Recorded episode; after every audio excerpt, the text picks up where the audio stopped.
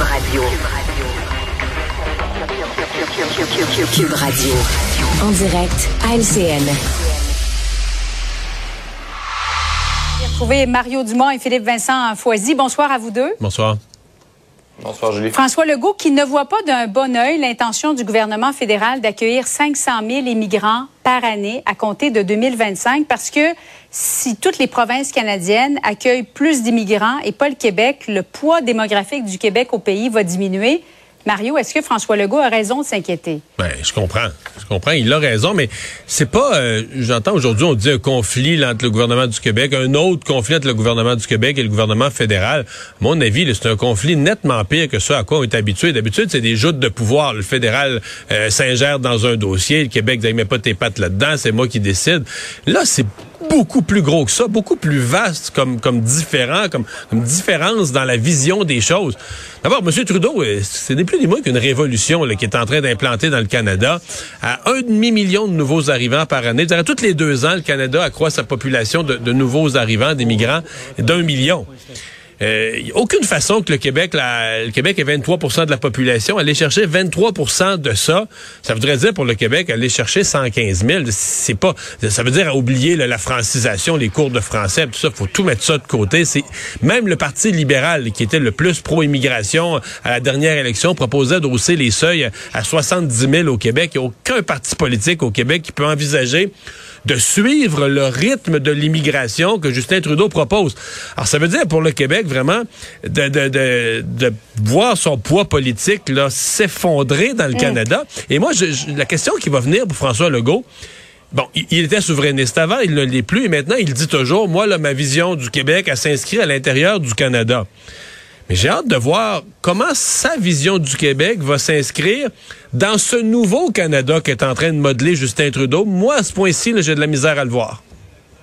En même temps, Philippe Vincent, notre collègue de la presse, Joël Denis Bellavance, nous apprend que le Québec n'utilise pas tous les fonds qu'Ottawa lui donne pour bien intégrer les immigrants.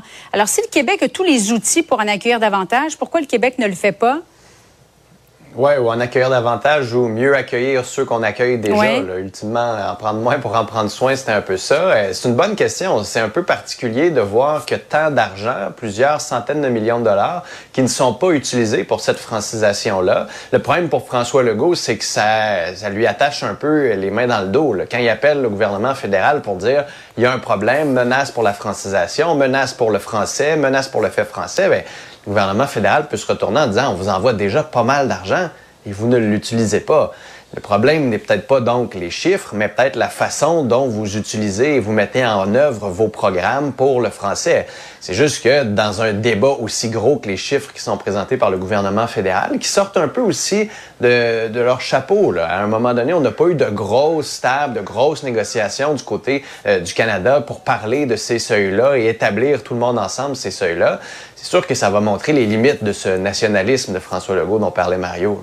La pression euh, s'accentue encore sur euh, Dominique Anglade pour qu'elle quitte le navire. Elle n'a pas réussi à réparer les pots cassés avec la députée Nichols, jumelée à la défaite historique des libéraux. Donc, les taux se resserrent. On va écouter ce qu'elle va dire aujourd'hui le leader parlementaire libéral. Est-ce que le leadership de Mme Anglade est affaibli? Mme Anglade, bien évidemment, a mon entière confiance. Elle a pleinement ma confiance, Mme Anglade, là-dessus. Il n'y a aucun doute dans mon esprit. Mario, est-ce qu'elle peut s'accrocher jusqu'au vote de confiance, Mme Anglade. Bon, là, Mme Anglade est à l'étape, là, on, quand on traverse une rivière, là, sur des, sur des blocs de glace, là, au printemps, là, ce qui est à la fonte des neiges, on, on regarde pas tout de suite l'autre bord. On cherche le prochain bloc de glace sur lequel on va mettre le pied. Mme Anglade est là-dessus, là.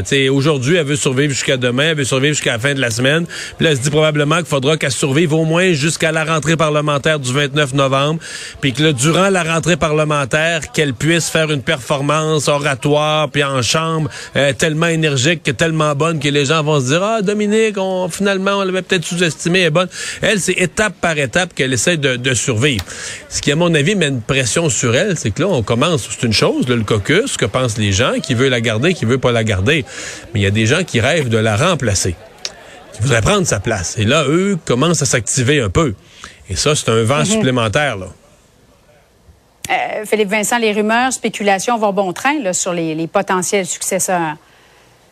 Oui, mais là, ce qu'on a hâte de voir, c'est euh, ceux qui veulent vraiment et ceux qui veulent que d'autres espèrent se lancent. Parce qu'il y a souvent ça aussi dans un début de possible grenouillage, c'est qu'il y a beaucoup de monde qui rêve avoir certaines personnes. Après ça, il va falloir que ces gens-là disent, et oui, ils lèvent la main. Pour le moment, il n'y a pas un successeur clair. C'est peut-être l'avantage de Mme Anglade et ce qui peut l'aider à mhm. avancer sur quelques blocs de glace, comme disait Mario. Mais après, on a quand même des noms qui commencent à circuler. Bon, Pierre Moreau, on l'entendait déjà depuis un bon moment. Euh, on ne le voit plus, notamment sur son émission. Euh, il était à RDI euh, avant comme commentateur. On ne le voit plus. il y a des noms à Ottawa. Joël Lightband, par exemple, qui est un peu le mouton noir du Parti libéral du Canada en ce moment, jeune, de la région de Québec, qui pourrait arriver quand même avec un CV intéressant. François-Philippe Champagne, qui est ministre, il y en a beaucoup qui le souhaitent, mais lui, ce qu'on entend, c'est que non, non, non, il ne veut pas. Même le nom d'Alain Reyes, conservateur, qui a quitté le parti de, Pierre Poilievre, justement pour essayer d'être un peu plus au centre de cet échiquier-là. Donc, il y a des noms qui circulent. Encore faut-il qu'il lève la main. Puis c'est à ce moment-là que Mme Anglade va avoir plus de difficultés. Commission d'enquête sur les mesures d'urgence. Le convoi de la liberté, Mario, qui a pu profiter des fuites policières. Euh, il y a même un député qui informait aussi les manifestants euh, se rappeler que les autorités étaient mal préparées. Les policiers d'Ottawa pensaient qu'il resterait seulement un week-end. Donc, tous les éléments étaient réunis pour que ça vire mal. Oui, on le découvre. Euh, mais moi, ce que je retiens surtout, euh, je trouve ça bien, sincèrement. Là, je sais qu'il y a des gens qui réagissent de toutes sortes de façons, mais je trouve ça bien que les participants, les organisateurs les plus radicaux du convoi de la liberté soient entendus. Parce que ces gens-là, peut-être sincèrement, peut-être qu'il exagérait, mais il disait à l'époque, on vit dans une dictature, on n'a pas de droits. Alors voilà un pays, le Canada, où oui, on a des droits, non, on vit pas en dictature, et quand le, quand le gouvernement du pays utilise un recours aussi extrême, parce que personne ne le nie. La, loi sur les mesures d'urgence, c'est un recours extrême. Ben, quand il l'utilise, ça doit être étudié, ça doit être regardé à fond. Le gouvernement doit s'expliquer. D'ailleurs, M. Trudeau va passer devant cette commission. Et on donne la parole à tout le monde. Et donc, même ces gens-là sont bien accueillis. On leur pose toutes les questions. On leur permet de faire le tour, de présenter leur point de vue. Alors, euh, d'une certaine façon, ils viennent participer à un exercice qui contrecarre leur propre discours sur le fait qu'on mm. vit dans une dictature. Là. Mario Dumont, Philippe Vincent Foisy, merci beaucoup et bonne soirée à vous deux. Mario, on t'écoute en reprise à 20h30 sur LCN. Ah voilà, c'est ce qui conclut notre émission euh, d'aujourd'hui. Antoine Robitaille va prendre la relève dans quelques instants. moi, je vous dis à demain.